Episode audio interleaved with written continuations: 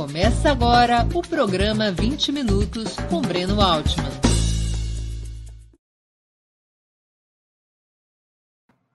Bom dia.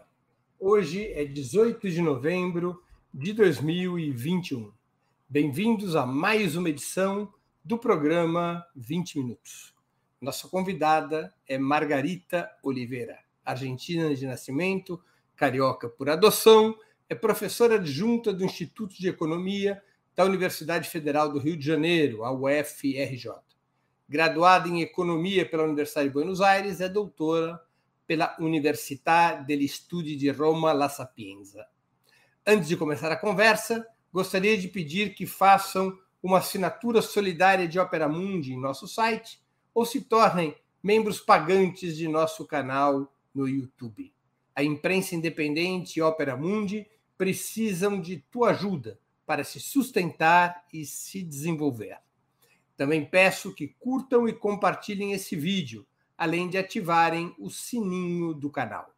São ações que ampliam nossa audiência, nosso engajamento e nossa receita publicitária. Nossos espectadores e espectadoras também poderão fazer perguntas à convidada, basta escrevê-las na área de bate-papo do YouTube. A quem as fizer, peço que contribuam com o super chat ou super sticker, não importa se, se a possibilidade for apenas de uma pequena contribuição que de grão em grão a galinha enche o papo e o Opera Mundi enche o saco. Sim, no bom sentido. Nós precisamos da sua contribuição ao longo do programa, tornando-se assinante solidário do site, no site Opera Mundi ou inscrevendo-se como membro pagante do canal do Opera Mundi no YouTube. Outra forma de colaboração é através do Pix. Nossa chave é apoie@operamundi.com.br. Vou repetir: apoie@operamundi.com.br. Nossa razão social é última instância editorial limitada. Bom dia, Margarita. Uma honra ter sua presença no 20 Minutos. Obrigado por aceitar nosso convite. Bom dia, Breno. Um prazer estar aqui com vocês. Margarita, por que está todo mundo comemorando o resultado das eleições na Argentina? Todas as forças políticas se acham vitoriosas. É, foi um, um, um, resultado incrível. Realmente, é, eu estava aí esperando o que aconteceu domingo. É, porque, assim, não sei se todo mundo sabe como funciona a, a eleição na Argentina, mas há vários anos temos uma coisa que chama PASSO, que são como as primárias abertas. Essas primárias, na verdade, aconteceram um mês atrás e, e o resultado foi em setembro, né, bastante... Né? aconteceram? Como? Aconteceram em setembro, não foi? Setembro, sim, sim, dois meses atrás, verdade. Uhum. E, e, os resultados foram preocupantes para o governo, né? Porque assim, uma eleição de metade período, aonde se mostrou bastante um descontento popular. E o governo estava muito preocupado pelo, pelo resultado e se esperava uma situação pior agora na eleição, aonde se definia maiorias na, na Câmara, senadores e deputados, onde se definia também é, quórums e tal. E, e realmente o resultado foi bastante melhor do esperado. Então, o governo, ainda perdendo, saiu comemorar. Isso gerou muita, muito ódio na, na, na, expressão da oposição de direita, do grupo do Macri e tal, que esperava um grande triunfo e, e, e, eu acho que ficaram mais com mais raiva, sobretudo porque o governo comemorou, né? Aí eles também comemoraram porque ganharam a eleição e, e depois também tinha essa expressão de esquerda que fez a melhor eleição, praticamente uma das melhores eleições da história a nível nacional. Que foi a FIT, né? A Frente, a, o, é, o, o Esquerda Frente, dos Trabalhadores. Isso, FIT, eles conseguiram quatro bancas em, em, em, deputados, o que é um resultado histórico, uma eleição muito, muito boa é, em, em, em, vários lugares, né? Então, e 6% dos votos nacionais, não? 6% dos votos nacionais. Acho que deve ser a maior votação da história do trotskismo mundial. Sim, totalmente. Se Aliás, deve ser maior que a soma de todas as outras votações que o trotskismo já teve na história do mundo. Esses 6% da FIT na Argentina. Impressionante. Pois é. E a outra novidade também é... Bom, dentro do FIT tem, tem, tem um caso impressionante que é o caso do Jujuy, que é uma, uma, um estado, uma província no norte da Argentina, onde o candidato, que é um, um, um, como é, chama? um gari... Um, é... um, um gari? Um gari é, uma, uhum. é, é, um recoletor de resíduos. Uhum. Ele ganhou com 25%, ganhou 25% dos votos, então foi um resultado histórico. E outro resultado que é mais preocupante é o avanço da ultradireita também, né? Ultradireita liberal na cidade de Buenos Aires, né, onde, onde conseguiu melhorar, inclusive, o resultado da, das, das primárias, chegaram 17% o Milley na, na capital, o que é um número preocupante, sobretudo se ouvimos o discurso que é, o senhor tem, né? Mas quando você fala ultradireita, você não está falando de nada parecido com o bolsonarismo. Você não é uma ultradireita que reivindica a ditadura, por exemplo. Não abertamente, é, reivindica sim muito. É, é, assim, o Milley é economista, né? Infelizmente, o colega é muito, muito, muito neoliberal e, e não faz questão de, de deixar traspassar as suas ideias econômicas, se fala permanentemente na justa. Então, é bem da mesma linha de política econômica claro. que o governo Bolsonaro. Até, eu acho que até mais, é, um pouco mais é, esquerado, né? um pouco mais hum, é, sem inibições. É, porém, não tem a outra face. Ainda, assim, o cara que vem discutindo coisas. Ele não né? vai, ele não, ele, não, ele não passearia com uma camiseta Videla, eu era feliz e não sabia. Não, não, mas reivindica que o melhor governo da história argentina foi o Menem, que foi início da política neoliberal. O que se fala, por exemplo, fala, nega é, mudança climática, nega é, qualquer tipo, por exemplo, nega o fato que mulheres ganhem salários menores do que os homens, discriminações de gênero, todas essas coisas as nega completamente. É, então, é isso. É, é, isso que temos.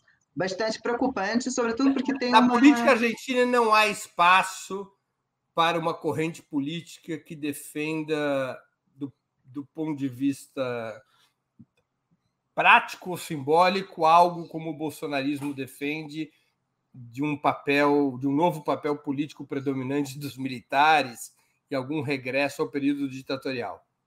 É, sempre tem, mas é muito minoritário, assim. Não é que não tem espaço nenhum, nenhum. Sempre teve, sempre teve algumas expressões, mas ainda é pequeno. Eu acho que, que, que o fato que como a Argentina tratou também a questão da ditadura militar nos anos seguintes, depois da, da, da repressão da democracia, e sobretudo nos últimos anos, né, nos últimos 20 anos, foi muito importante para consolidar o fato que, ao menos, eles não se sintam tão à vontade de falar isso.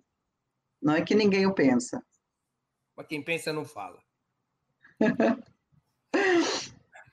Margarita, o peronismo, como você mesmo registrou, melhorou seu desempenho agora nas eleições de 14 de novembro em relação às primárias de setembro. Mas perdeu maioria no Senado pela primeira vez desde 1983, quando o país se redemocratiza, ainda que continue como a maior bancada individual na Câmara dos Deputados. Essa nova correlação de forças poderia desestabilizar o governo Alberto Fernandes? Olha, assim, é, é difícil. Eu acho que o que perderam, sobretudo, foi o quórum, né? É, não estão conseguindo ter um quórum próprio e o que demonstrou. Explica o que é quórum próprio. Quórum próprio é maioria suficiente para aprovar as leis que o governo propõe. É isso? É, para tratar ao menos as leis. Assim o que um mecanismo muito utilizado pela oposição foi sempre cada vez que se tratava uma lei que era muito importante para o governo ou que eles eram contrários não entrava no, no recinto não entrava na câmara é, como até agora o nível, é, é, a maioria que o governo tinha era tal que conseguia ter um coro próprio, ah. então não era, não era um problema. Podia votar igual. Agora fica mais complicado. O que eles estão acelerando... O governo tinha maioria suficiente nas duas casas para garantir a tramitação das leis, para impedir isso. a queda da tramitação por falta de quórum. Por isso que é isso. garantia de quórum. Ah, isso, isso. Agora, Aí, o, que, o que o governo está falando é que com os aliados conseguiriam, que a situação não está tão ruim, que na verdade é, pode ser que não, não, não seja tão difícil é, assim, passar leis, não, não, não fique tão, tão disputada a governabilidade que, que era o medo antes durante o espaço, né, que ia ficar disputada. Aí, obviamente, a, a, o, o, o, a coalição de direita avançou, mas não se perdeu tanto. Ficaram paritários no, no, em deputados e também quase no Senado. Assim, não, não, não foi uma perda tão grande. Por isso, por isso houve, mudança, houve uma mudança brusca no equilíbrio parlamentar. Mais ou menos a situação se manteve igual. Por isso o governo está tão feliz. É, de fato, antes, né, quando foi depois do resultado do espaço, o, a, a, coalição de direita tinha pedido uma coisa que era assim, é, é, muito complexa, porque nunca aconteceu, que eles falaram que se se repetir o resultado, eles iam querer a presidência da Câmara de Deputados. E nunca aconteceu que a presidência da Câmara for de uma força política opositora, né? Em geral, isso se mantém por uma questão de governabilidade mesmo. E eles saíram falar que iam exigir e agora já recuaram completamente com isso, não, não votaram com essa ideia. Margarita, o que, que explica, apesar de Fernandes e seus aliados estarem comemorando que a situação foi melhor agora do que nas primárias em setembro, houve uma perda eleitoral do peronismo. O que, que explica essa deterioração eleitoral do peronismo desde 2019, quando Fernandes foi eleito. E pegando carona, o que explica a ascensão de uma força de ultradireita, a direita da própria coalizão neoliberal, que ainda tem Maurício Macri como referência, e o que explica a ascensão de uma força de esquerda antissistema, que antes não fazia parte do jogo parlamentar, do jogo eleitoral do país? Olha, tem, tem, tem várias questões. Eu acho que primeiro temos que nos remontar um pouco ao que aconteceu com o governo Macri, né? Macri foi presidente entre 2015 e 2019 e ele fez um governo que chegava para resolver algumas questões, como inflação, um problema forte, e depois podemos falar um pouquinho mais sobre isso. O problema grande da Argentina é a restrição externa, é a, a evolução da taxa de câmbio e a evolução da inflação. Né? É, isso gera problemas de pobreza, gera problemas de distribuição, de emprego, etc. Aí o, o Macri, então, ganha as eleições com uma promessa de estabilizar, estabilizar a inflação, recuperar a economia, etc., e não consegue. Não consegue. Os, todas as variáveis econômicas pioram durante o governo Macri com uma inflação que começa a estar em torno de 40%, 40%, 45%, e a diferença do, dos, dos anos anteriores, durante o kirchnerismo, os salários não acompanham para nada. Então, a variável de ajuste passa a ser o salário. Em 2019, então, quando se dá a eleição, é, todo mundo vota, todo mundo não, mas uma parte importante da população vota o peronismo, sobretudo por essa ideia de recomposição salarial, né, de conseguir frear a inflação, de recuperar a economia, reduzir a pobreza, etc. O que acontece é que eh, o governo do Fernandes ganha em dezembro de 2019, assume e três meses depois começa a pandemia. É, aí tem, eu acho que tem, tem questões que têm a ver com, com problemas internos, né, de alguns problemas de política, que obviamente tem, e tem questões que têm a ver com uma pandemia que fez teve os mesmos efeitos em todos os países do mundo. Então, a pandemia tem um efeito muito grande. A Argentina teve uma política muito, muito restritiva também, de isolamento, de, de cuidar. O, o, o governo, o Fernando, sobretudo, definiu que a coisa principal era cuidar da, da saúde da vida das pessoas. Então, foi uma política até talvez um pouco restritiva demais, e isso teve um efeito muito grande sobre a economia. Uma queda econômica de quase 10% em 2020, uma destruição de emprego, muito desemprego, com é, uma inflação que se manteve, não foi tão alta quanto o ano anterior, mas foi 36%, 37%, então não, não é que se conseguiu é, é, recuperar completamente a situação.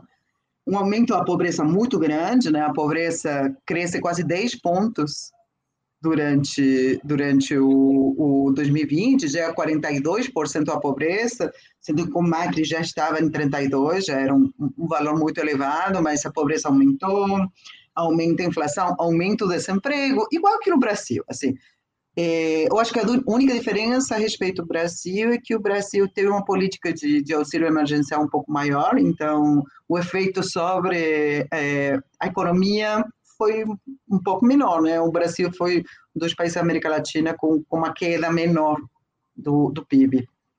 É, mas o resto foi assim, foram dois anos, estamos chegando ao segundo ano, final do segundo ano de mandato, onde tudo o que se esperava que o governo peronista viesse para resolver foi atravessado pela pandemia. Margarita, por que a disparada inflacionária se a desvalorização do peso ficou bastante abaixo do derretimento da moeda brasileira, por exemplo? Bom, para pensar em desvalorização, primeiro temos que entender de que é, é, de qual taxa de câmbio. Esse é um, um problema importante. É, a Argentina não tem uma única taxa de câmbio, você não tem um acesso livre ao dólar. Então, tem uma, um, um, uma diferença muito, muito grande, de quase o dobro da, é, assim, a taxa de câmbio oficial e a taxa de câmbio mercado que você consegue. Né? Uhum. Hoje, como hoje está, a taxa de câmbio oficial está 100 pesos por um dólar, teve uma desvalorização muito grande nos últimos 4, 5 anos, é, o dólar blue, que é o dólar a qual a gente consegue comprar, está 200. Chegou ao 206 é, logo antes da eleição, agora desceu um pouquinho, está em torno de 200 pesos. Então, primeiro temos essa questão, né? uma taxa de câmbio que é completamente diferente é, entre o câmbio oficial e o câmbio que se consegue os contratos e, e, os preços estão sendo fixados essencialmente sobre a base desse dólar paralelo. Uhum. Que é o chamado e dólar blue. O dólar blue. Tem vários, tem um dólar blue, tem um contado com leak, tem, tem, tem vários diferentes, que não vou entrar agora. Sim, é, é complexo. Mas é complexo. É, Nós no Brasil convivemos com isso nos anos 80, quando aqui havia 13 taxas de câmbio era cada atividade tinha, tinha seu próprio câmbio. Pois é, bom, lá também, porque na verdade, com o fato que eh, várias das atividades agrícolas têm retenções, né, pagam, pagam impostos para exportação, elas têm um câmbio, um, uma taxa de câmbio diferencial também. Então, é, mas a questão, eu acho que a questão, sobretudo, que a Argentina faz muito tempo que está imersa num um problema grande de restrição externa né, é, a restrição externa que foi que se somou agora o problema da dívida externa veio realmente comprometer o, o, o processo de acumulação econômica é, gerando efeitos sobre inflação, sobretudo pelas expectativas sobre a inflação futura, e, e, uma diferença muito grande entre a Argentina e o Brasil é realmente essa corrida pelo dólar, né? Uma coisa que eu sempre converso aqui com com, com as colegas os colegas que, que é incrível, vocês não têm noção do dólar. a gente, assim, é, é, na Argentina, você fala com uma criança e a criança sabe quanto está é, é, a taxa do câmbio. É, tem uma tendência à dolarização muito grande e isso tem, tem muito a ver com... física, ou seja, física, física. compras e pagamentos passarem a ser feitos em moeda americana. Sobre a poupança, sim. Tem uma questão, por exemplo, se você comprar imóveis, os imóveis estão publicados em dólares, isso historicamente. o valor do imóvel está em dólar. De fato, a primeira vez que eu fui ver aqui os valores dos imóveis, levei um susto, um milhão. Falei, um milhão, gente, não, um milhão de reais. Ah, tudo bem. É, é, lá os imóveis estão em dólares, muitas coisas, sobretudo em momentos de, de, de inflação alta, tipo hum, computadores, coisas de tecnologia também podem estar publicados em dólares, e sobretudo a poupança em dólares. Tem uma fuga de capitais né, muito grande é, sobretudo por essa expectativa de inflação e desvalorização, em geral, as pessoas tendem a, se tem um, um peso a mais, compram dólar. Você, em vez de colocar sua poupança num banco, compra o dólar blue e bota no colchão. Total, total. Ainda mais agora que as taxas de juros estão tão baixas, né? É, não, não tem opções de, de poupança em pesos que sejam é. atraentes. E o câmbio, então, é o principal fator da disparada inflacionária. Tem, tem uma questão meio de retroalimentação. Eu não sei se é unicamente o câmbio, tem, tem uma questão também de inflação importada, né, inflação de custos, que tem a ver com o aumento do preço eh, internacional do, dos alimentos e dos energéticos, né, aumenta o preço do petróleo, isso vai gerando aumentos de custos e eh, essa inflação gera expectativas de inflação e a poupança que se faz em dólar. Tem, tem um mecanismo, então, meio complexo aí de. É, muitas vezes se fala, ah, não, o problema é o déficit fiscal e a emissão monetária. Não, o problema é que essa emissão monetária é traduzida a dólares. Assim, gera muita pressão sobre o dólar. E essa pressão sobre o dólar gera é, desvalorização e alguém paga. Assim, essa desvalorização, to, toda desvalorização é paga por alguém ou é paga pelos trabalhadores que vão perder poder de compra, ou vai ser paga pelos capitalistas que não vão conseguir ajustar. Essa é a única forma de, de frear a inércia. Por enquanto, não estão freando. Então, por enquanto, está sendo uma o corrida. Tem, o governo não tem agido contra essa inércia.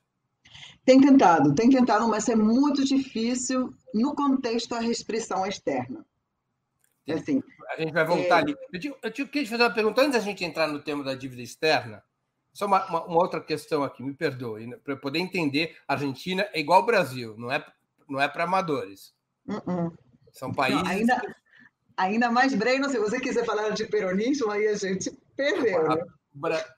Eu não sei por que, que o realismo mágico nasceu na Colômbia. Na verdade, a bem da verdade, o pai do realismo mágico é o Cortázar, porque a Argentina é o lugar do realismo mágico.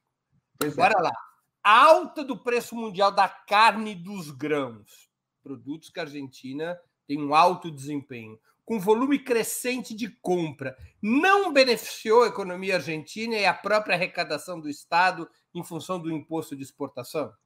Relativamente. Relativamente. Deu uma melhorada, assim, a Argentina vem com um problema grande do comércio exterior dos últimos 10 anos, mais ou menos. 2012, 13 para cá, teve um problema severo de, de balança comercial, de conta corrente, etc. Nos últimos anos, a partir da desaceleração econômica, esses resultados começam a melhorar paulatinamente, sobretudo porque se reduz é, a pressão sobre as importações. Né? Quando você tem recessão econômica, principal principal efeito que desacelera, deixa de importar, sobretudo, insumos para a indústria e, e bens de capital, etc., energéticos. Aí, o que acontece? Começa a melhorar.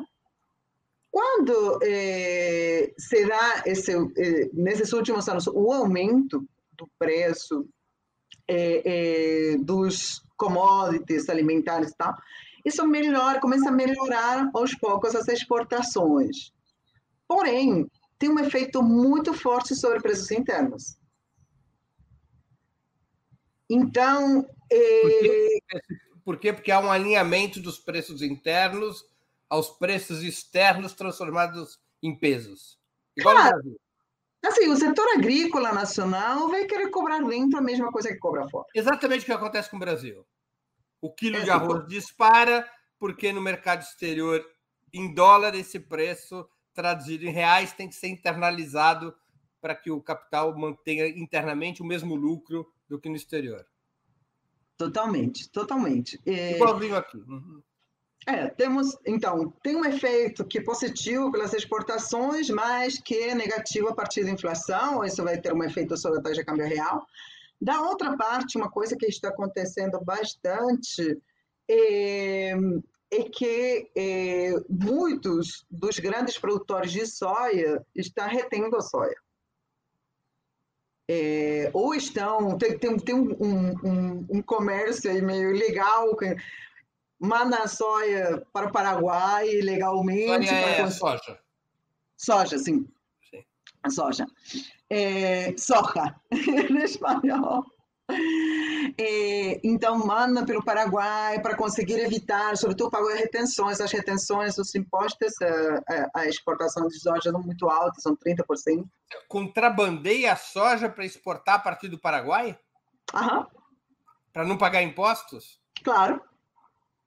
Essa eu não conhecia. É. E depois. É, isso, assim, imagino não... que seja crime isso. É, sim. Não, não, é só, Mas, não é só multa, pode ser preso alguém que faz isso. Pode ser preso, pode ser preso. É, obviamente não é que todos, muitos o que o que fizeram por muito tempo foi esperar para para vender a soja e tal, é uma questão de todo mundo está expectante a ver o que acontece com o dólar, né? Então, esse, essa melhoria nos, nos termos, termos de troca e nas exportações conseguiu assim um, um respiro na conta corrente, na, na, no balanço comercial e tudo, mas o peso da dívida externa foi tão grande que comeu. Eh, temos dívida externa e fuga de capitais, né? Comeu completamente todos os, os, os ganhos que tivemos por esse aumento das exportações. Assim, é, você está numa situação muito crítica e, e hoje, assim, as negociações para ver o que acontece com a dívida externa são cruciais. A dívida externa continua a ser o garrote fundamental sobre a economia argentina. Sim, voltou a ser, na verdade. Voltou, voltou. a ser. Por que, é. que, voltou a ser? E durante os, os anos 2000, né, entre 2000 e 2004, quando a economia começou a se recuperar, e, e 2010, realmente os resultados positivos do comércio exterior, etc., deram uma folga importante para a economia.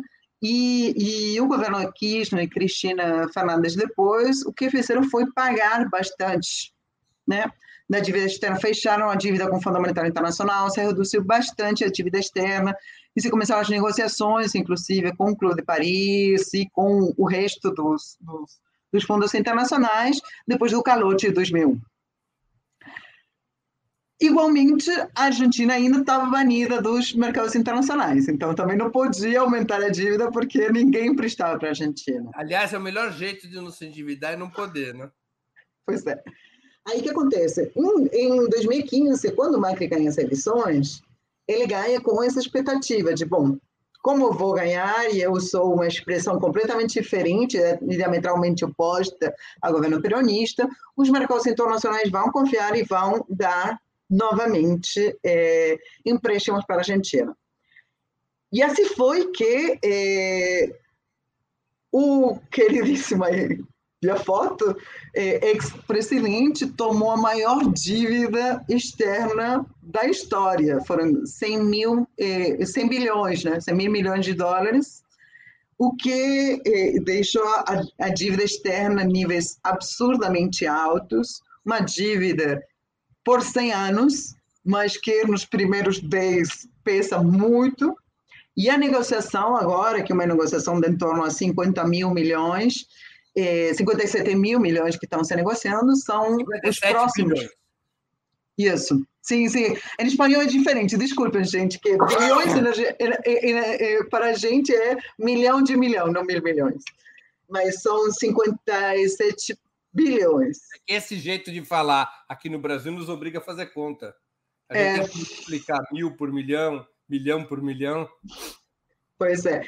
Mas uma coisa que tem que, que, que, considerar é que o PIB da Argentina, o tamanho da economia argentina é muito menor do que o Brasil. Então, 57 bilhões pode parecer pouco quando você tem um PIB de trilhões. Na Argentina, não. A, Argentina, a dívida externa argentina, nesse momento, está em torno do 90% do PIB. E, sobretudo, a dívida externa em dólares. Então. Não foi possível entre 2004 e 2010 é, criar reservas internacionais? se criaram mais muito menores do que do que aqui no Brasil, né? Se acumulou bastante, mas o problema foi sobretudo que a Argentina entra em, em déficit de conta corrente em já para 2009, 2010, sobretudo pelo preço da, da importação de energéticos e, e, e de insumos importados. Então, a restrição externa começou a correr na Argentina muito As reservas foram queimadas. E nessa hora, sim, as reservas são 30 bilhões. Então, a reserva não serve nem para cobrir é, sequer esse vencimento que temos agora. Então, é um problema grande é, a, a, a, a, situação em que estamos, sobretudo porque esses 100 é, bilhões que o Macri tomou de dívida fundamentalmente foram embora com fuga de capitais, por esse negócio que todo mundo poupa em dólares, então não foram utilizados para reativação econômica, para... Ele tomou dinheiro emprestado, as, as empresas, os capitalistas, os rentistas que estavam posicionados em peso, pegaram os dólares que entraram e mandaram os dólares para o exterior. Ele financiou o rentismo. Exatamente. Em grande parte dele mesmo, né? Claro. Ele pegou ele uma quantidade para entregar para os capitalistas que estavam com pesos, que queriam sair dos pesos, vir para o dólar, pegar o dólar e mandar para o exterior. Foi essa a operação do MAC. Quer dizer, uma operação, eh, em espanhol não se diz estafa, isso? É um estelionato na prática. É. Sim, sim, sim, sim, mas sobretudo quando, quando você pensa que o Macri é um dos, dos principais capitalistas argentinos, né? Ah, ele próprio foi beneficiado com a operação. Ah, não, não, não, diretamente, não diretamente, não tenho provas, não tenho provas. Como dizia o pessoal de Curitiba aqui, não tem provas, mas tem fortes convicções. É isso Vem mesmo. Cá, você acha que a Argentina caminha para uma nova moratória da dívida externa? Essa vai ser a solução no fim do túnel? Não, eu acho que vai sair a, a, a negociação agora do, do Gurman com, com o Fundo Monetário Internacional. Eu acho que eles vão conseguir vão conseguir uma renegociação. É, eu espero. espero, porque realmente dar outro calote agora pode, pode ser complicado, pode colocar. É, não estamos na mesma situação que em 2002, 2003, enquanto o comércio exterior, né? ainda a situação do comércio exterior está muito ruim, não está recuperada, e, e, e enfim, eu não sei se pode ser tão fácil ficar novamente banido dos mercados internacionais com o nível de restrição externa que a Argentina tem. Então, eu espero que a negociação vai para frente. É, a expectativa do governo é essa. Essa negociação poderia dar oxigênio para a economia argentina ou é uma negociação que mantém o garrote apertando a jugular do país?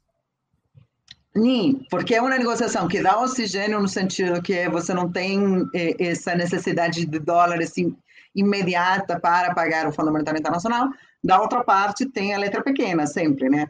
Então, eles estão exigindo a eh, política de ajuste estrutural, estão exigindo a redução do gasto. é, não tem muito para privatizar já. O Menem já fez a já liquidou essa fatura.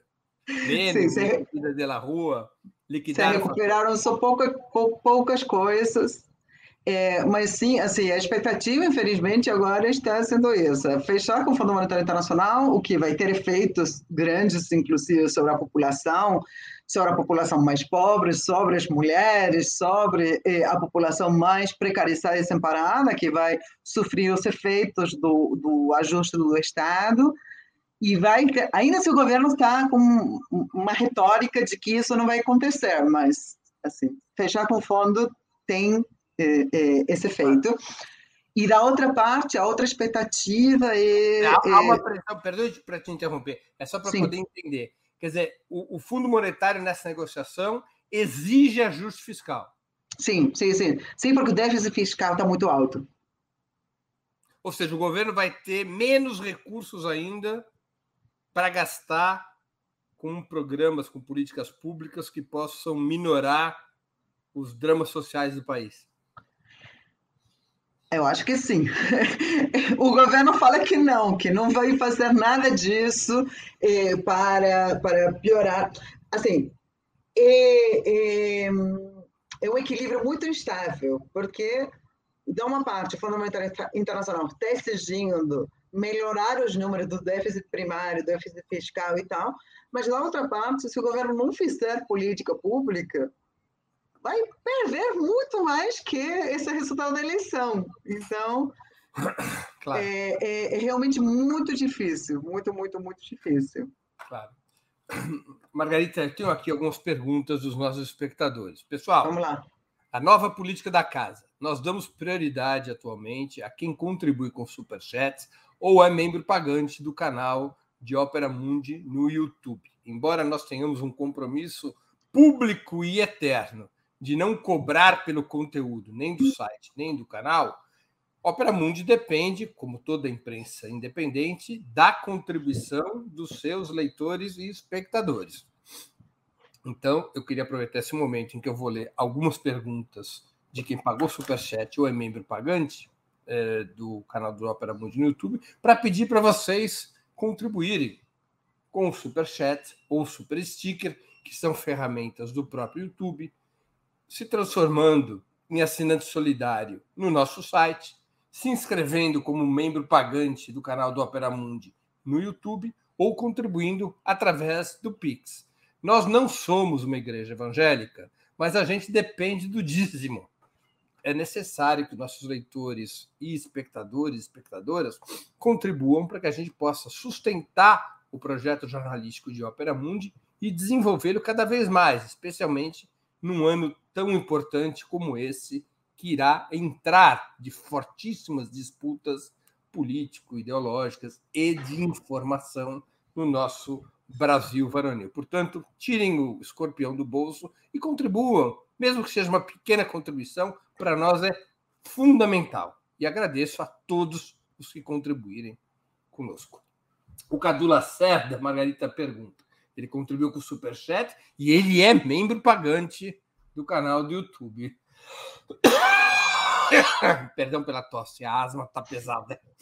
Não são só argentinos que têm asma, como o Che Guevara. Brasileiros muito menos relevantes, como esse que vos fala também. Cadu Lacerda, os capitais argentinos no exterior não são maiores que a própria dívida externa da Argentina? É verdade que toda burguesia tem dólares escondidos? É verdade, sim. é verdade, sim. Até a não burguesia, assim, todo mundo tem dólares escondidos. É, os capitais argentinos no exterior, muitos não se sabem quantos são, muito é fuga mesmo de capital ilícito. Os Panama Papers deram uma boa sondada nisso, agora os recentes também. É, de fato, o, o, governo pediu o aporte solidário né, das grandes fortunas, é, aonde uma, uma parte importante, porcentagem importante da população rica não contribuiu. É, e o problema fundamental, que eu acho que é uma das, das questões que o governo vai ter que considerar agora, é realmente essa falta de opções atraentes de investimento moeda local. Assim, é, eu acho que um, uma das, dos, das principais formas para cortar tanto a inércia inflacionária quanto é, é, fuga de capitais, essas pressões de restrições externas e tudo, uma parte é o acordo com o Fundo Monetário Internacional, outra parte são o investimento externo direto, que estão assinando agora vários eh, convênios, contratos, etc. Mas uma parte essencial vai ser começar a oferecer alguma forma de eh, investimento em moeda local que seja atraente o suficiente para que consigam frear um pouco essa fuga de capitais, sobretudo os capitais dessa burguesia que compra dólares e vai para fora. Infelizmente, nos últimos 20 anos não se conseguiu fazer. Não, não houveram algumas tentativas, até o, saiu um momento bom no IPF, a IPF é a nossa, a nossa Repsol e, e tal, mas... A empresa sempre... petrolífera da Argentina. É, É, mas sempre assim, era, era, era aporte patriótico, porque você sabia que acabava perdendo, inclusive, contra, contra o dólar. Então, eu acho que tem de, tem, tem muitos dólares de argentinos fora, o problema é que eles não vão trazer se não tem uma opção conveniente para isso. E ainda tendo, duvido. Mas muitos dos dólares que estão no exterior de argentinos, eu vou pegar carona na pergunta do Lacerda, do Cadu Lacerda, porque ela é importante. Muitos desses dólares, você mesma disse, Margarita, eles foram para o exterior de forma ilegal. Não, é? não seria possível, já foi feita alguma tentativa desse tipo, de, de um programa de repatriação desses dólares, pelo qual, mediante o pagamento de um pequeno imposto, pequeno imposto, se legalize o dinheiro? Não, você tentou, você tentou, isso já se tentou. Né? E não e deu muito certo. Preferem ter o dinheiro ilegal no exterior do que legalizá-lo dentro do país. Sim, sim, sim. Você tentou e, e, e tá realmente deu. Está explicado por que a Argentina compõe tangos. É. É difícil. É difícil, é difícil mesmo. Ah, e sobretudo que assim, também não se tem uma correlação de força política nesse momento como para impor uma coisa um pouco mais que não seja solidária e assim, tendo perdido as eleições, etc. Não, não, não é que você está com um resultado político tão robusto como para tentar uma, uma saída um pouco mais é, imposta, né? Ou pelo menos para fechar o, o, o ralo, né? Ou seja, estabelecer uma política de controle de capitais rigorosa. É. Porque a é não tem isso. A porta abre tem. e fecha. Tem, tem. O pior é que tem, mas evidentemente não, não está dando certo. Né? Tem uma, por isso tem o dólar paralelo e tudo mais, porque tem uma, uma restrição total na compra de dólares. É, né, mesmo nas importações e tal, a gente está com o que chamamos o, o cepo cambiário, né? Restrição na mais, compra inventaram o Bitcoin e o Bitcoin, a moeda criptografada, virou o novo dólar cabo. Total. Net do Bitcoin e pimba para o exterior, sem sair de casa. Ah, o outro dia ali que que estavam criando, criando uma nova criptomoeda, a Maradona Coin. Então imagina. Ah, evidente, evidente. Imagino eu que se pudesse ser radiografado o mercado mundial de bitcoins, a Argentina teria algo que não consegue em Copa do Mundo, há muitos anos, que é o campeão mundial de Bitcoin. Não ah, acho que ah, o nosso tamanho ainda é muito pequeno. Pro, proporcionalmente à economia, digo. Proporcionalmente à economia. Aí pode ser. ser campeão mundial de Bitcoin. Certo. Vamos aqui para mais algumas, algumas questões. É, o crescimento espantoso da pobreza, ele é decorrente principalmente da pandemia ou há razões estruturais que ainda não, são, não estão sendo enfrentadas pelo governo Fernandes? Deixa eu só dar alguns dados para os nossos espectadores. Sim. Sem que você tenha que se incomodar com isso. Há 10 anos, segundo dados do Instituto Nacional de Estatística e Censos, o INDEC, que é o IBGE de vocês, mais ou menos, né? 24,7% dos argentinos eram pobres. Isso aqui é no auge do período áureo do kirchnerismo, 10 anos atrás, 2011. 24,7% dos argentinos eram pobres. Há cinco anos atrás, em 2016, já havia subido para 32,2%. Agora está em 40,6% depois de ter alcançado um pico de 42% há seis meses. Pobres na Argentina são considerados aqueles que não têm recursos para suas necessidades básicas e, especificamente, estão em situação de insegurança alimentar. Não têm recursos para comprar comida.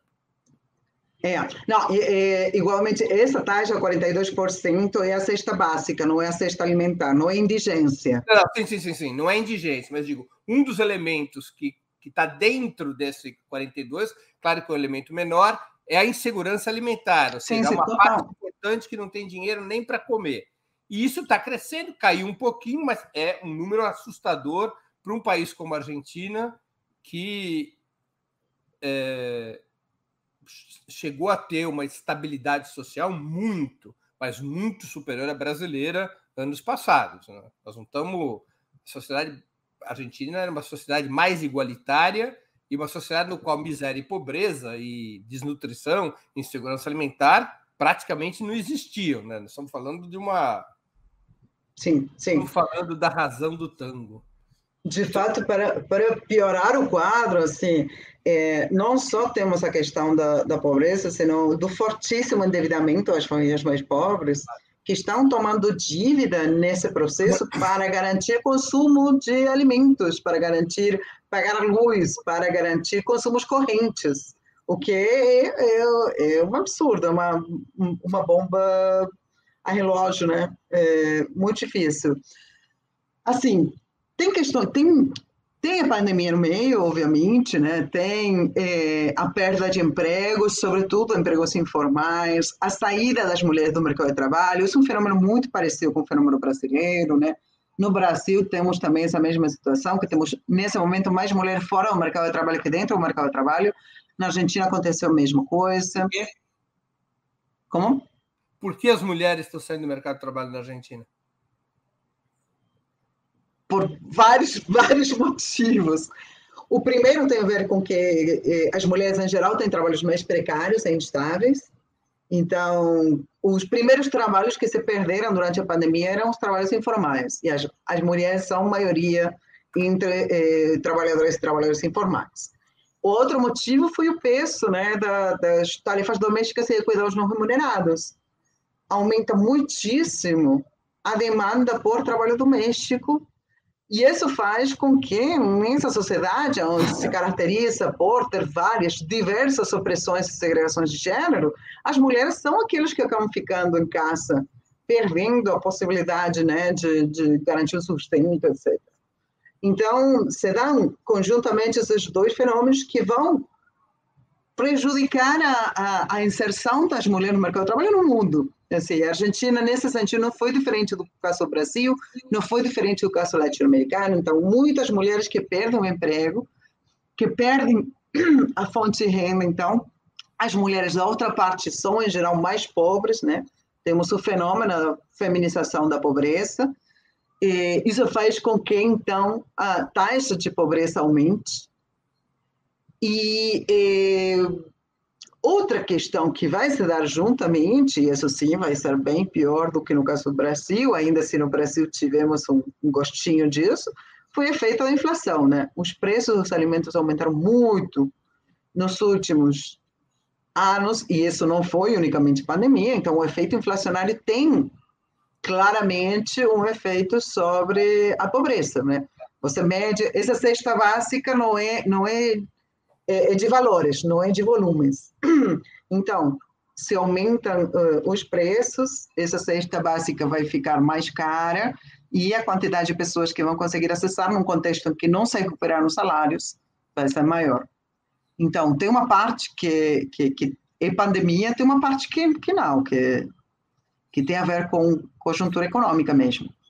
Agora, para enfrentar uma situação que já começa a ser gravíssima desse quadro de pobreza. Ao mesmo tempo que se faz um acordo com o Fundo Monetário, que traz implícito um ajuste fiscal, e se a pandemia não é a razão estrutural, mas o motivo emergencial dessa situação, como é que se vai enfrentar esse tema? Ou seja, qual é o programa que pode tornar possível o enfrentamento dessa situação? Nós já estamos se fazendo várias tentativas, né? É, o governo, esse governo em particular, tem, tem um olhar específico sobre, por exemplo, a inserção das mulheres, a inserção das mulheres, sobretudo, tem saiu um programa que se chama Registradas, que é, é para garantir a, é, a formalização das trabalhadoras domésticas, de, que, como no caso do Brasil, são uma das principais fontes de, de emprego e ocupação das mulheres na Argentina, tem é, vários programas de criação de emprego, está tendo também programas de é, organização social do cuidado, então de redistribuição das tarefas de cuidado, para conseguir garantir uma, uma inserção das mulheres no mercado de trabalho. Se deram também, se propuseram várias políticas, sobretudo entre eh, as passas, entre as eleições e, e, a eleição agora nacional, se propuseram algumas políticas de geração de emprego na juventude, que é outro dos problemas, outros pontos fracos, né? outros pontos mais é, significativos, que é, é, alimentaram também, em parte, esse avanço da ultradireita na, na cidade de Buenos Aires, onde o Milley, grande parte desses 17% que conseguem na cidade de Buenos Aires é de jovens, é de jovens desempregados que chegam aí votando essas promessas de gerar emprego a partir de ajuste estrutural, enfim. É, mas então eu acho que algumas políticas estão sendo justamente a geração de emprego e a melhora nas condições de, de inserção e a expectativa com conseguir, a partir do acordo com o Fundo Monetário Internacional, ancorar um pouco a inflação. É, saiu justamente agora, por exemplo, um projeto de incorporar o que seria o nosso, o, o, os nossos perceptores do Bolsa Família, que, que, que temos um subsídio que tem lá, cons conseguir eles se incorporar no mercado de trabalho sem perder o, o subsídio, até que a situação não seja é, registrada, etc. Então, estão tentando diferentes formas para melhorar a partir do impulso da demanda efetiva. É, e esse foi o discurso do, do Fernandes durante a eleição e depois da derrota vitória. É, eu acho que o problema da pobreza é o problema mais é, é, difícil nesse momento na, na, Argentina, muito mais do que a inflação. Você está com o microfone fechado, Breno. Eu não estava querendo que eu ouvisse minha tosse. O governo estaria perdendo o apoio dos movimentos sociais da base peronista? As críticas públicas de Cristina Kirchner depois das primárias refletiriam esse distanciamento? Eu vou complementar com uma pergunta é, de uma espectadora nossa, a Cecília MB, que contribuiu com o Superchat. Agradeço a Cecília. É uma das nossas é, espectadoras mais leais, tanto em acompanhar os programas quanto em contribuir né? ela contribui sempre aqui com o dízimo para o Opera Mundi. Margarita, qual o nível de consciência política na Argentina? Os partidos, os sindicatos e os movimentos sociais são engajados? Então, é um combo. Manda é um ver. combo. Olha, é, são engajados sim, a consciência política é elevada. Tem uma questão que eu acho que é, tem umas rupturas, não, não rupturas, não, não são rupturas, cancelamos. Não, tem alguns desacordos ao interno do, da coalição peronista grandes, né?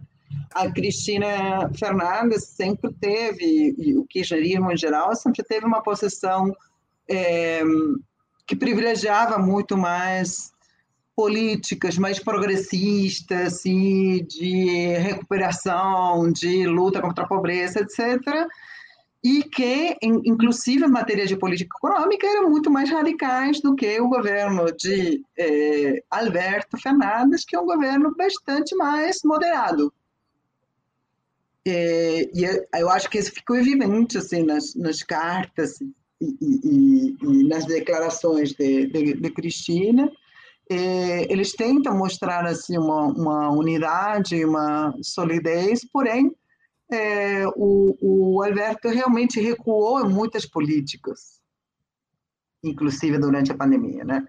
É, você teve a proposta da estatização da Vicentim, que era uma grande fábrica de, de alimentos, num contexto no qual estávamos com esse problema de soberania alimentar, e a proposta era a nacionalização depois do falimento por parte dos dos, dos capitalistas, donos da, da, empresa e tal, e se anunciou e uma semana depois se recuaram. Então, esse tem, esse, isso tudo tem efeitos fortes entre posições políticas que não temos que esquecer que o peronismo não é um movimento único, não é um movimento uh, monolítico, tem várias expressões que vão desde a direita até a esquerda dentro do peronismo, então, ter o peronismo no poder não significa necessariamente ter uma visão de política econômica única.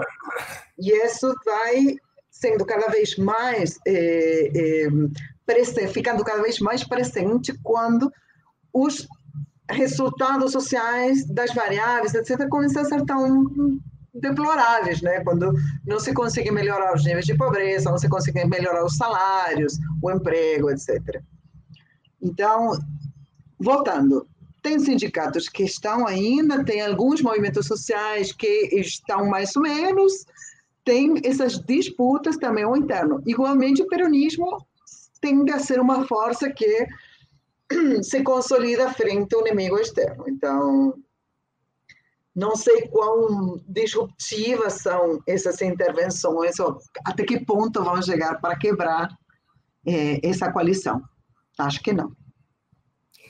Mas você acha que há um passe econômico estrutural no capitalismo argentino que obrigaria, para enfrentar temas tão urgentes como o da pobreza, reformas estruturais do modelo ou políticas é, pontuais são capazes de atenuar sensivelmente esses problemas? Breno, você pergunta para mim, Marga, economista, ou você pergunta se o, para o governo argentino? Porque para mim. você e como é que o governo vai enfrentar essa situação? Estou te pedindo uma análise, claro, para você, mas essa análise diz muito a respeito de sabermos se o governo Fernandes poderá ou não ser bem sucedido politicamente nesse caminho de políticas pontuais. Não, porque, assim, para mim tem, tem a ver com o que significa o capitalismo, o capitalismo periférico, assim, claramente se precisa uma reforma, grandes reformas estruturais que não sei se são possíveis de ser feitas nesse momento, nesse contexto, sobretudo nesse contexto político, político e econômico internacional. É, por isso eu acho que a situação é bem difícil, é, onde temos que acabar pensando, bom, talvez a melhor solução seja o acordo com o Fundo Monetário Internacional. Eu jamais aceitaria que a melhor solução possa ser o acordo com o Fundo Monetário Internacional. Eu acho que a única solução aqui é conseguir gerar emprego, conseguir gerar oportunidades, conseguir gerar inclusão, né? É, a partir de transformações profundas da estrutura produtiva, mas isso tem a ver com o meu lado desenvolvimentista. mas, mas é muito difícil no contexto no qual continua avançando tanto a estrangeirização da produção, continua avançando tanto a financiarização econômica, o crescimento do setor agrícola. Ou seja, vocês pensem que o, o principal sociocomercial para a Argentina é o Brasil. E o Brasil, fundamentalmente, porque. Eh, um beijo aí para o meu ex-aluno que, está no, que apareceu na, na, na, mensagem. O Brasil é o principal socio comercial, sobretudo em produtos manufaturados.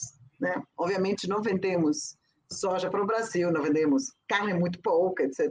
Mas, então, é um, é um comércio bilateral muito interessante. Porém, tanto o Brasil como a Argentina estão olhando para outro lugar. Assim, o Brasil está completamente nessa linha da reprimarização econômica, o, todos os acordos, o parto automotor, etc., foram sendo desarticulados. Então, se, é... se o Lula visitar Buenos Aires, ele não só por razões de proximidade pessoal e política, mas por razões de Estado, ele será recebido pelo Alberto Fernandes como chefe de Estado, igual fez o Macron. Total, Total. Tipo, pelo amor de Deus!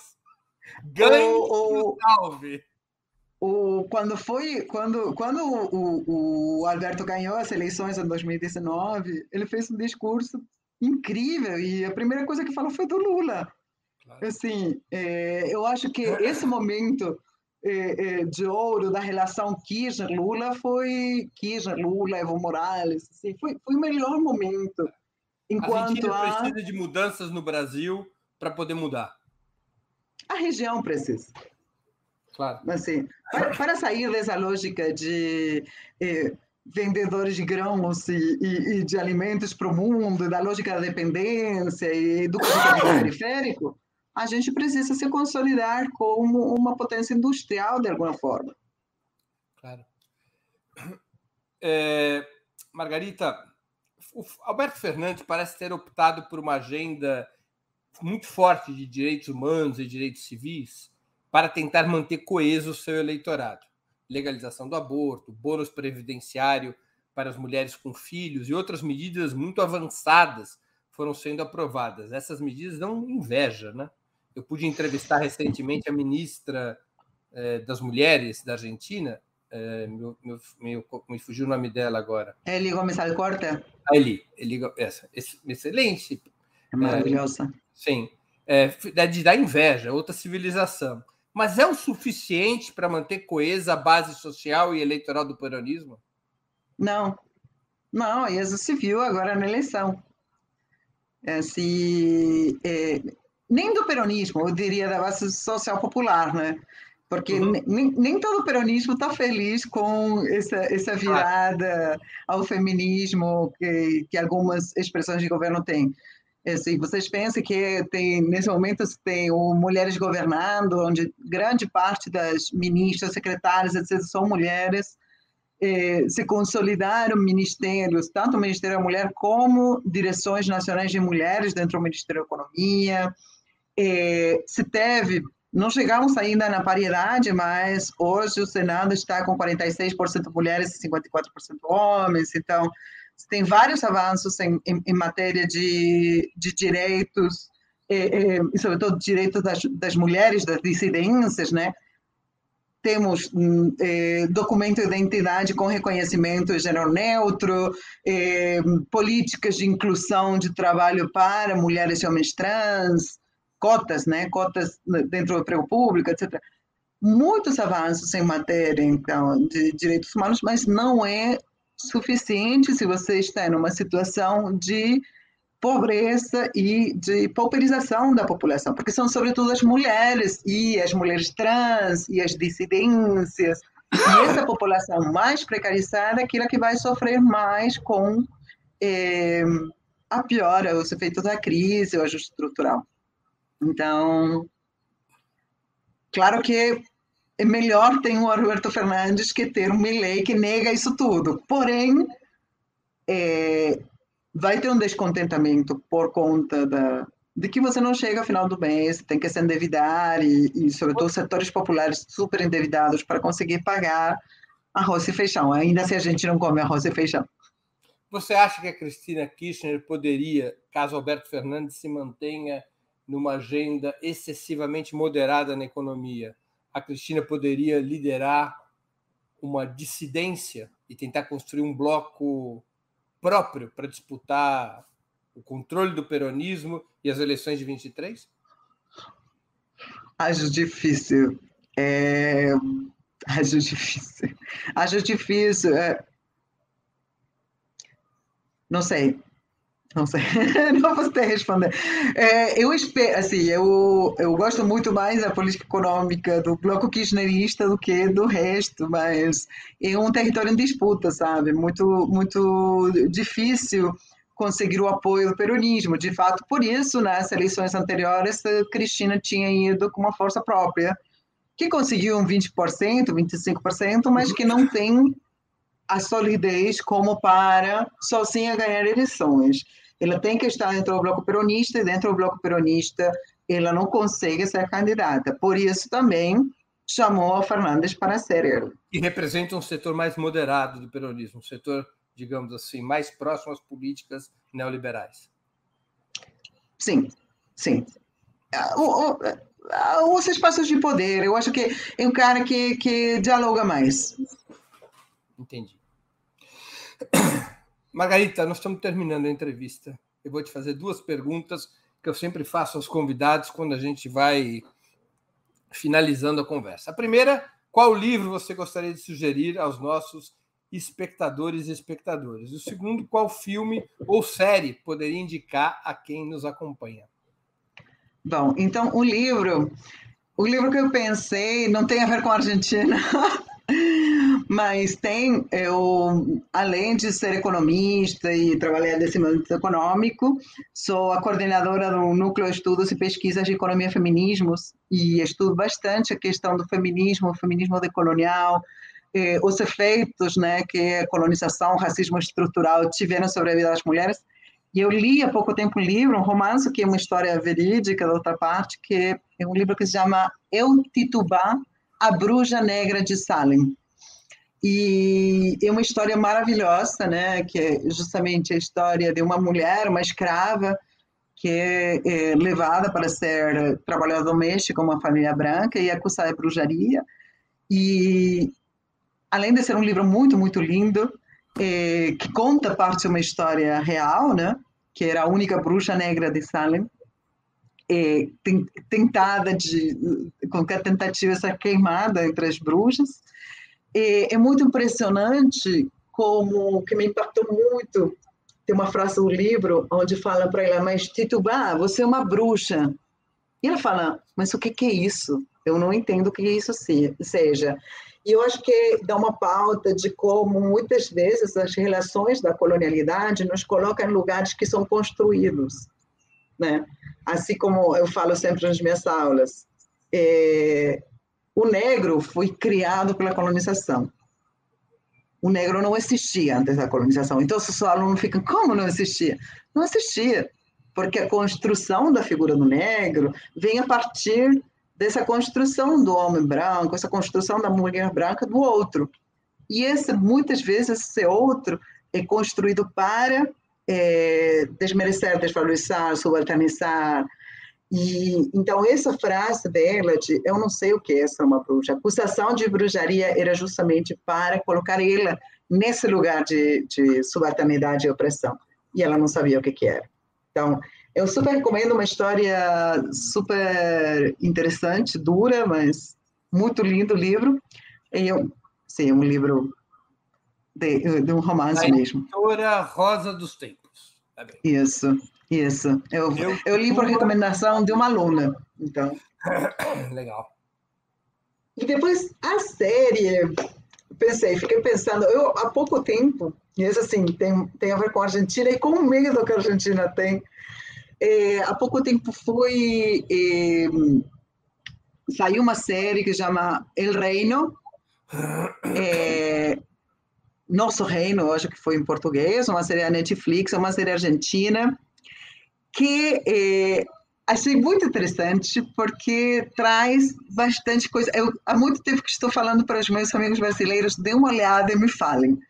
É uma história de um pastor evangélico e é uma história de poder e corrupção, de, de vinculação entre o poder político, um pastor evangélico que é, é, se candidata para é, presidente e, e aparece essa, essa relação forte entre o poder judiciário, o poder político, a corrupção, o poder evangélico, né?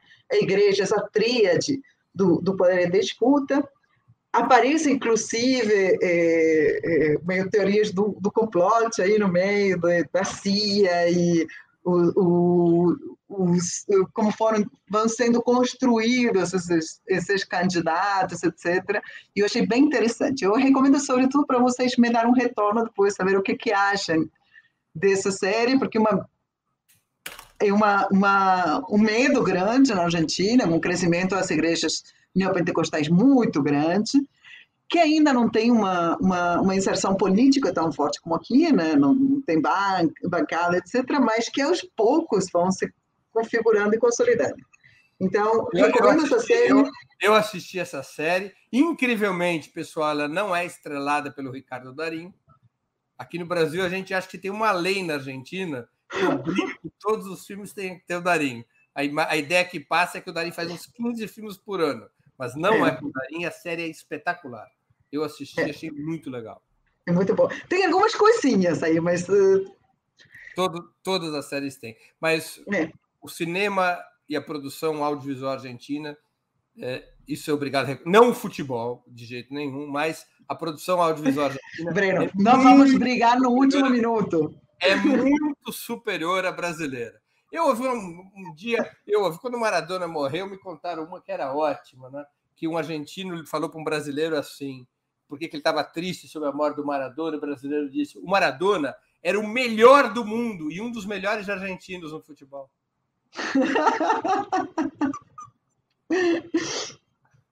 Muito bom, muito bom.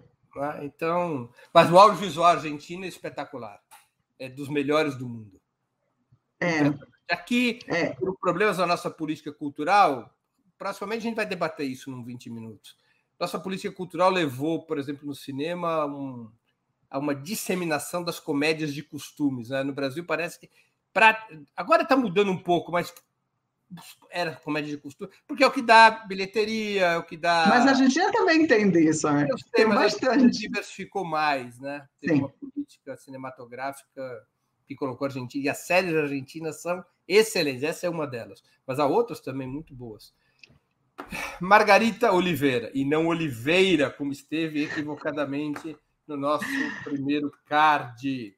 Mas com todos, eu não consigo, não consegui, ainda não consegui ninguém que escreva direito o meu sobrenome é. no, no Brasil. Vou ter, que, vou ter que trocar. Eu queria agradecer muito pelo teu tempo, por essa conversa tão informativa, tão interessante e tão simpática. Obrigado pela oportunidade que você deu aos nossos espectadores, às nossas espectadoras e a mim mesmo. Muito obrigada, Breno. Um beijo grande em todas, em todos, em todos aí que, que ficaram acompanhando, que vão acompanhar. espero não ter falado muita besteira. E, e, e bom, que seja o melhor para o futuro possível para, sobretudo, que melhore as condições de vida das nossas populações. Obrigado, Margarita. Encerramos assim mais uma edição do programa 20 Minutos. Voltaremos a nos ver amanhã, sexta-feira, 19 de novembro, às 11 horas.